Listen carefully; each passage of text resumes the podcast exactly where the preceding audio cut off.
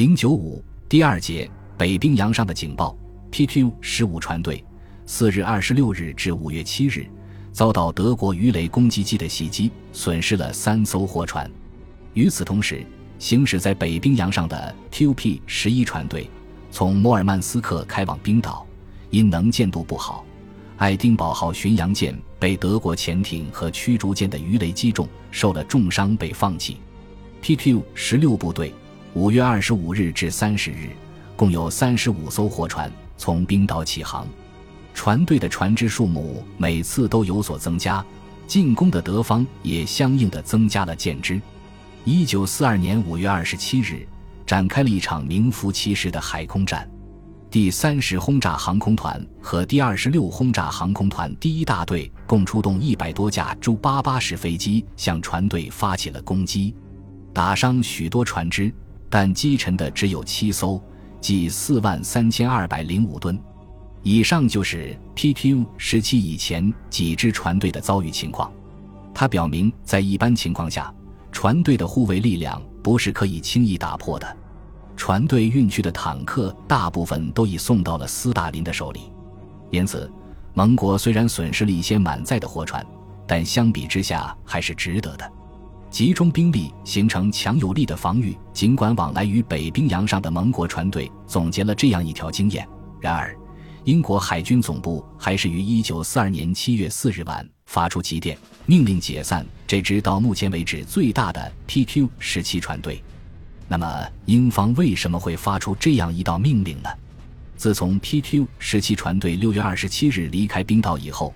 为他护航的不只是布鲁姆中校指挥的直接护卫部队，哈密尔顿少将率领的由四艘巡洋舰、三艘驱逐舰组成的间接支援部队，也在离船队不远的地方，以防德国水面舰艇的进攻。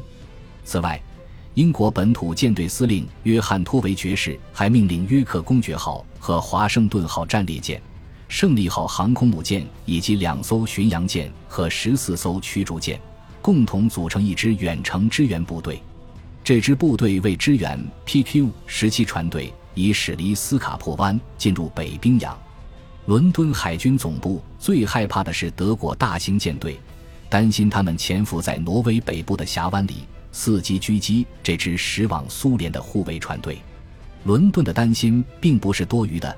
德军奥托·施尼温德上将的第一战斗集团和奥斯卡·库莫茨中将的第二战斗集团刚一接到 PQ 十七船队起航的情报，就立即由特隆赫姆和纳尔维克两地分别北上。这些德国的巨舰是提尔比兹号、黑帕尔海军上将号、吕措夫号、舍尔海军上将号和其他十三艘驱逐舰。他们首先集结在挪威的阿尔塔峡湾内。等待有关英国舰队动向的详细空中侦察报告。其实，德车也非常害怕对方。希特勒曾亲自下令，如遇危险情况，舰队不许出动。德军首先把英军出动的航空母舰看作是最大危险，况且，有的侦察机还把哈密尔顿舰队司令的两艘巡洋舰误认为是战列舰了。如果真是这样的话，出击岂不很危险吗？因此，德国的水面战斗力量未敢轻举妄动，他们没有驶往北冰洋，而是在犹豫和等待。这些情况，英国远程侦察机哪会知道？当然，英国海军总部更不知道了。英国海军部长达德利·庞德爵士总感到部队有时刻被德军赶入绝境的危险。七月三日和四日晨。他接连收到 PQ 十七船队和护航部队被德机盯上的报告，因此他料定德方对船队已了如指掌。而且，英国本土舰队司令托维爵士认为，本土舰队离得太远，无法阻止德国水上舰艇对船队的攻击。解散 PQ 船队的直接原因是七月四日早晨苏联潜艇发给伦敦的那份报告。报告中说，他们发现了驶向船队的德国军舰。其实这是一个误报。由于希特勒害怕遇到危险，德国舰艇当时停在阿尔塔峡湾，根本就没有动。然而，庞德爵士决心已定。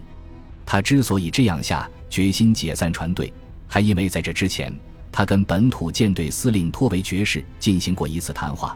托维曾指责说，这完全是一场血腥的厮杀。鉴于上述原因，他才命令由巡洋舰和驱逐舰组成的直接护卫部队立即撤退，船队解散，各自驶往目的地。实际上，德国舰队到第二天中午才决定开始行动，傍晚又返回阿尔塔基地。PQ 船队解散以后，对付这些零散的船只无需大舰，只要飞机和潜艇就够了。埃里希·布列德伦率领的第三十轰炸航空团出击了一整天，他们是康拉德卡尔上尉的第一大队，埃里希·施托夫雷根上尉的第二大队和哈约·赫尔曼上尉的第三大队。飞在最前面的是维利克·劳泽纳少尉，他的那架 J-88 式飞机准确地攻击了彼得克尔号货船。七月五日这天，美国的华盛顿号、潘克拉夫特号、费尔菲尔德城号。英国的博尔顿卡斯尔号和救生艇扎法兰号都被炸弹命中，一艘接一艘的沉入海底。此外，还有很多船只受了重伤，例如紧靠着博尔顿卡斯尔号沿着冰排边缘行驶的保罗斯波特号，在遭到第三十轰炸航空团第三大队的袭击以后，两部都受重伤，船员们爬上了救生艇。博尔顿卡斯尔号很快沉没。而那空无一人的保罗斯波特号在北冰洋上漂流八天之后，才被德军 U 二五五号潜艇击沉。华盛顿号上的幸存者们拒绝离开救生艇，到急速赶来救援的奥洛帕纳号货船上去。果然，这艘奥洛帕纳号货船在七月八日也被潜艇击沉。猎取这些被遗弃了的 PQ 十七船队零散船只的战斗一直持续到七月十日。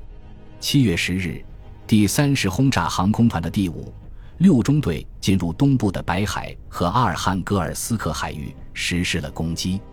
德纳上尉和比勒少尉重创了美国的霍希尔号货船和巴拿马的厄尔船长号货船，这两艘船最后都被潜艇击沉。一九四二年七月十二日，第五航空队司令施通普夫上将向国家元帅戈林报告说。大型护卫船队 PQ 十七已被歼灭。据七月十日在白海、喀拉海岸以西航线及其北部水域一带的侦察，未发现敌船踪迹。本航空队的战果是击沉货船二十二艘，计时四万二千二百一十六吨。整个 PQ 十七船队共损失二十四艘船只，计十四万三千九百七十七吨，其中被德国空军炸沉的只有八艘。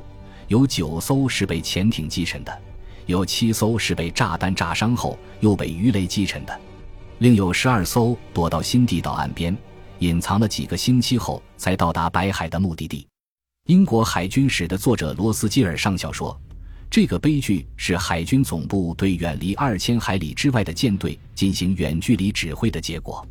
假如完全授权前线指挥官来指挥的话，绝对不会发生解散船队的事。” PQ 十七将和以前的几支船队一样顺利抵达目的地。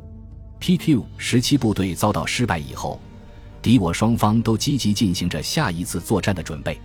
盟国无论如何也要把援助物资运往苏联，而德国则一心要使 PQ 十八遭到和 PQ 十七船队同样的下场。一九四二年，挪威北部的空军基地发出警报，不过这是一次误报。事情的经过是这样的：八月一日，远程侦察机发现，在盟国北冰洋船队基地冰岛的赫瓦尔峡湾里，有四十一艘货船和三艘游船，还有巡洋舰和驱逐舰。过了两天，即八月三日，又发出警报，说该湾已空空如也，雷克雅未克码头上连个船影也没有。这就是说，船队已出发。那么，船队到哪儿去了呢？这只好动员驻挪威的第五航空队的侦察机全部出动。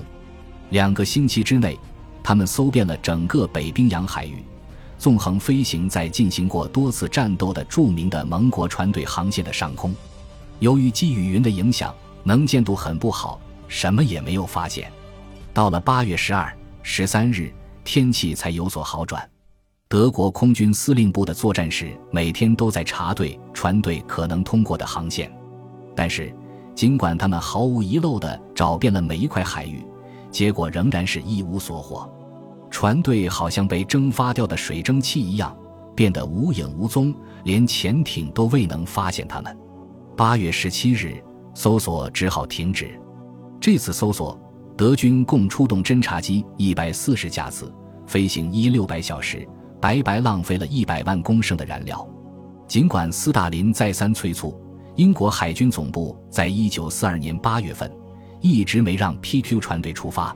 因为当时为了确保基座作战计划，英军必须全力以赴地保护另一支船队从直布罗陀强行进入马耳他。不过，这次派出的十四艘运输船中，只有四艘到达了马耳他。八月一日，德基在赫瓦尔峡湾看到的船只正是这支开往马耳他的部队，他们不是驶往北冰洋，而是驶向大西洋。这就是德军白白寻找两个星期一无所获的原因。本集播放完毕，感谢您的收听，喜欢请订阅加关注，主页有更多精彩内容。